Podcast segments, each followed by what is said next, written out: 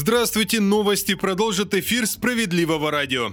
За ростом цен в стране будут следить внимательнее и наказывать жестче. По крайней мере, с таким заявлением сегодня выступили представители Федеральной антимонопольной службы. Они уже подготовили законопроект, согласно которому запрещаются согласованные действия бизнес-организаций, вызывающие необоснованное увеличение цен более чем на 30% в коротком промежутке времени. В пример специалисты приводят пандемию коронавируса, когда резко росла стоимость то имбиря, то масок и лекарств. Кроме того, в ведомстве напомнили, что что возобновили проверки различных сфер, например, ЖКХ. Это уже якобы принесло свои плоды с начала года и был частично остановлен рост некоторых тарифов. ФАС обещают в ближайшее время заняться онлайн-магазинами и такси. На эти сервисы, говорят антимонопольщики, последнее время больше всего жалоб.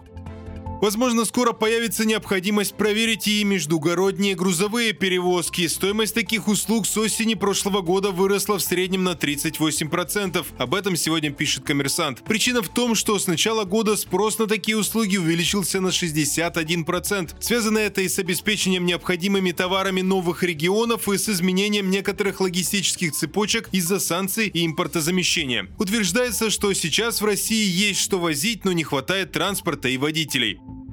Якобы обучающие курсы как возможность попасть в руки к злоумышленникам о новой мошеннической схеме рассказали в Центральном банке страны. Доверчивым гражданам предлагают оплатить обучающие курсы по специальной ссылке. Тематика может быть любая. После оплаты никаких материалов или другой возможности для обучения жертва не получает, а вот деньги уже потеряны. В ответ мошенники предлагают лишь присоединиться к ним и таким образом попытаться вернуть свои средства, рассылая похожие ссылки на оплату псевдокурсов.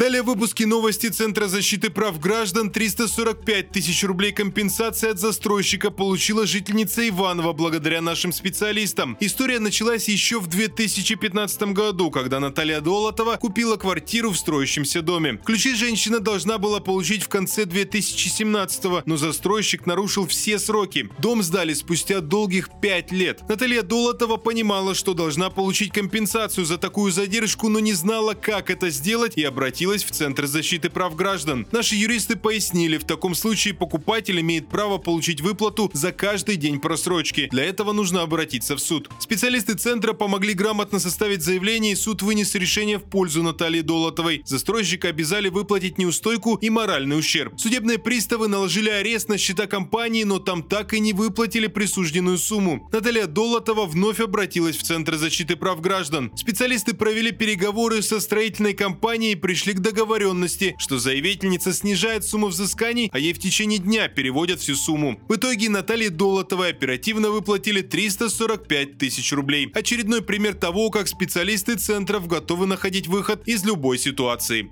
На этом пока все. В студии работал Захар Письменных. Не переключайтесь.